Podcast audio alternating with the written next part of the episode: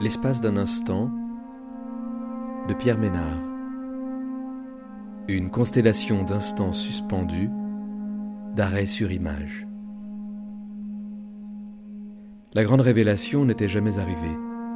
En fait, la grande révélation n'arrivait peut-être jamais. C'était plutôt de petits miracles quotidiens, des illuminations, allumettes craquées à l'improviste dans le noir. En voici une.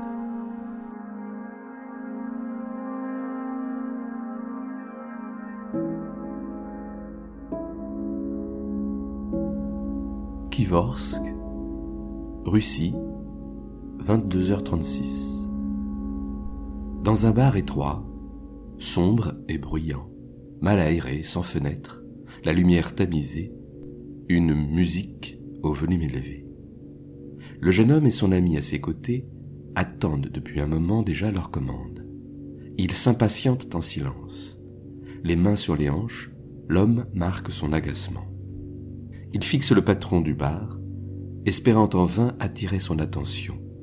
Mais le barman ne le remarque pas. Le regard fuyant, occupé par un homme sous à l'autre bout du comptoir qui le provoque sans arrêt, critiquant tout ce qu'il fait, le verre qui lui a servi, le repas qu'il a mangé sur le pouce, mais qu'il n'a pas terminé, trop salé, pas assez chaud. Rien ne lui convient. Le patron du bar est agacé. Il voudrait le dire, mais il a peur d'exploser, du mal à se maîtriser. Les bouteilles de bières et les verres vides s'accumulent sur le comptoir. Le patron ne prend plus le temps de les débarrasser. Le comptoir est sale, encombré et jonché de carapaces de cacahuètes décortiquées, éparpillées, maculé de traces éparses d'alcool en forme d'onde, liquide à peine séché, collante et poisseux.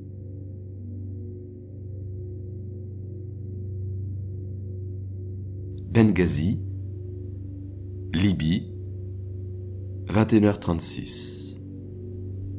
État d'urgence. La tension est palpable. Une odeur de poudre et de poussière flotte dans l'air. Le danger omniprésent. Les hommes sont équipés, sur leur garde. Les fusils armés, prêts à tirer, collés contre leurs flancs. Tout un arsenal militaire pour assurer la défense de la zone. Au sol comme sur la passerelle. Personne ne doit passer sans montrer son autorisation. Les voitures blindées sont garées en épi pour empêcher la circulation, sécuriser la zone. Dispositif renforcé par une protection provisoire de barrières métalliques, de parpaings et de pierres pour ralentir les véhicules qui tenteraient de forcer le passage. Tout peut exploser à tout instant. Les habitants n'ont cependant pas quitté le quartier malgré les explosions répétées et les combats de rue. Les immeubles détruits en ruine à l'abandon. Ils se font plus discrets, prudents. Quelques signes infimes laissent transparaître un peu de leur présence sur place.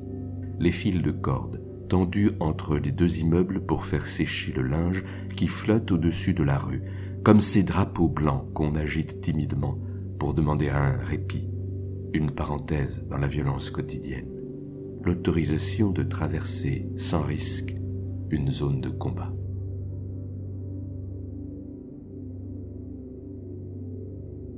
Ouad Madani, Soudan, 21h36. Le jeune garçon observe la scène à distance, en tapinois sans faire de bruit. Il ne bouge pas, il maîtrise son souffle en limitant ses inspirations pour ne pas être débusqué.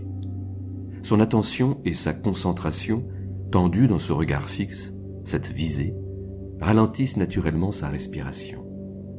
C'est à peine si sa jeune poitrine se soulève. Il reste dissimulé derrière l'épais mur de briques recouvert d'un mélange de terre crue et de bouse de vache malaxée avec de l'eau. On ne voit de sa tête que le haut de son crâne, ses cheveux sombres, crépus, ses yeux noirs fixant l'horizon avec une troublante intensité. Il est persuadé que, là où il se trouve, caché derrière ce mur, personne ne peut le voir et même si une partie de son corps reste encore visible, pointe au-dessus du mur, il demeure invisible parce qu'une large partie de lui reste cachée. Son regard seul s'impose, accapare tout l'espace. Le temps se fige. Il ne pense qu'à ce qu'il regarde, obnubilé par ce qu'il a sous les yeux, son aspiration, ce que nous ne voyons pas d'où nous sommes, hors champ.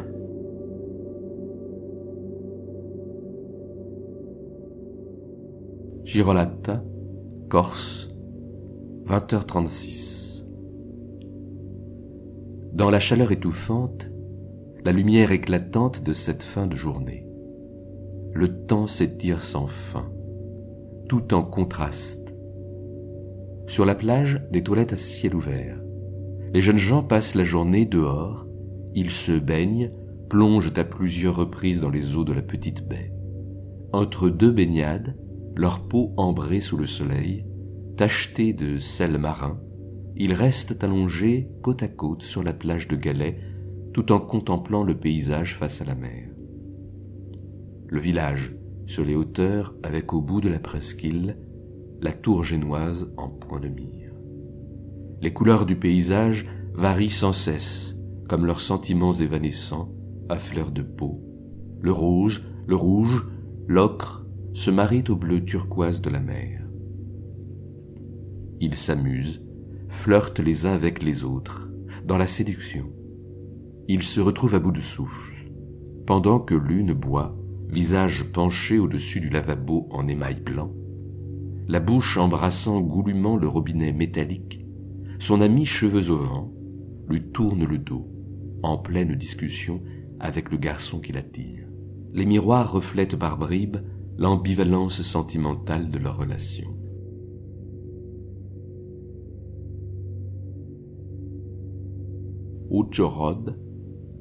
Ukraine, 21h36. Dans le train qui s'agite et fait tout trembler à l'intérieur du compartiment, dans le brouhaha de sa progression sonore, ce moment de gêne à l'instant de sortir son repas devant tout le monde, de le déposer sur la tablette prévue à cet effet. Les regards des voisins, tantôt amusés, tantôt surpris, suspicieux, pèsent soudain sur les gestes qu'on effectue avec méticulosité et quelque affectation, leur aspect ritualisé. Les préparatifs nous trahissent. Manger dans le train ne s'improvise pas à la légère. La plupart des voyageurs préfèrent consacrer ce temps à autre chose, ou simplement ils n'y pensent pas et ne préparent rien. Ils partent au dernier moment, pas de temps à perdre, il sera toujours temps d'acheter quelque chose à manger dans une boulangerie de la gare, discrètement, un peu honteux. Le repas est affaire intime, qui ne se partage pas si facilement. Manger est indécent pour ceux qui nous regardent. C'est ce dont on se rend compte en ouvrant les boîtes qui contiennent les aliments de notre repas. On a beau essayer de faire le moins de bruit possible, d'agir discrètement. Les regards suivent de loin nos menus gestes.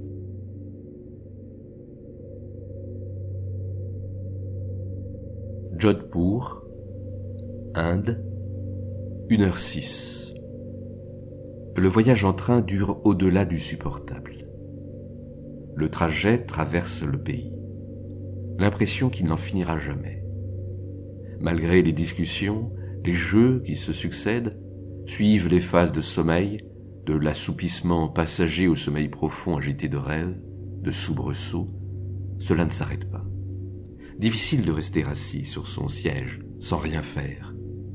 La promiscuité est indécente à la longue. Cette sensation, renforcée par la nuit, qui efface les principaux repères, chacun sa manière pour passer le temps, dans la répétition des subterfuges. Cet homme se lève, fait les cent pas dans le couloir étroit. Les secousses du train le sortent de sa léthargie. Il ouvre une fenêtre pour y passer la tête, L'air gifle son visage. La beauté du paysage nocturne le saisit d'émotion.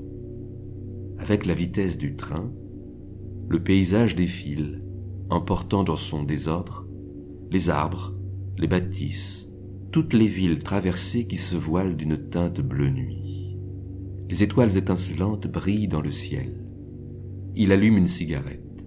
Sa fumée s'échappe en nuée derrière lui les étincelles incandescentes de la cendre qui grésillent s'éparpillent dans l'air, telles des étoiles filantes.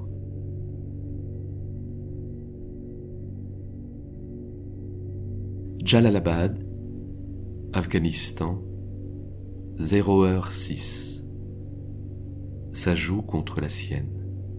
La frôlant doucement, tendrement, contact et caresse de leurs épidermes. Le sommet de sa pommette se colle contre sa joue.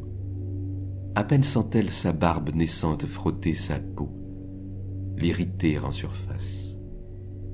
Elle écoute le souffle de sa respiration, s'ajuste à son rythme, une manière de prolonger la longue marche effectuée ensemble dans la journée, l'un à côté de l'autre. Avec ce secret désir de s'unir, avec le secret avec le secret désir de s'unir, de s'accorder, de ne plus faire qu'un. Il reste immobile, joue contre joue, le regard perdu dans le vide. Une époque où il ne se connaissait pas encore, dans la nostalgie de ces instants perdus avant même de les avoir vécus. La saveur du goût tiède et palpitant, les effluves de parfums se mélangeant subtilement aux odeurs corporelles, à celles de leurs cheveux. Les sensations se bousculent en eux les rapproche plus encore à chaque instant. Ils retardent le plus longtemps possible le moment où leurs lèvres viendront s'accoler l'une à l'autre, où ils finiront par s'embrasser, à se perdre, à se retrouver, La première fois est unique. Rien ne peut l'effacer ni la répéter.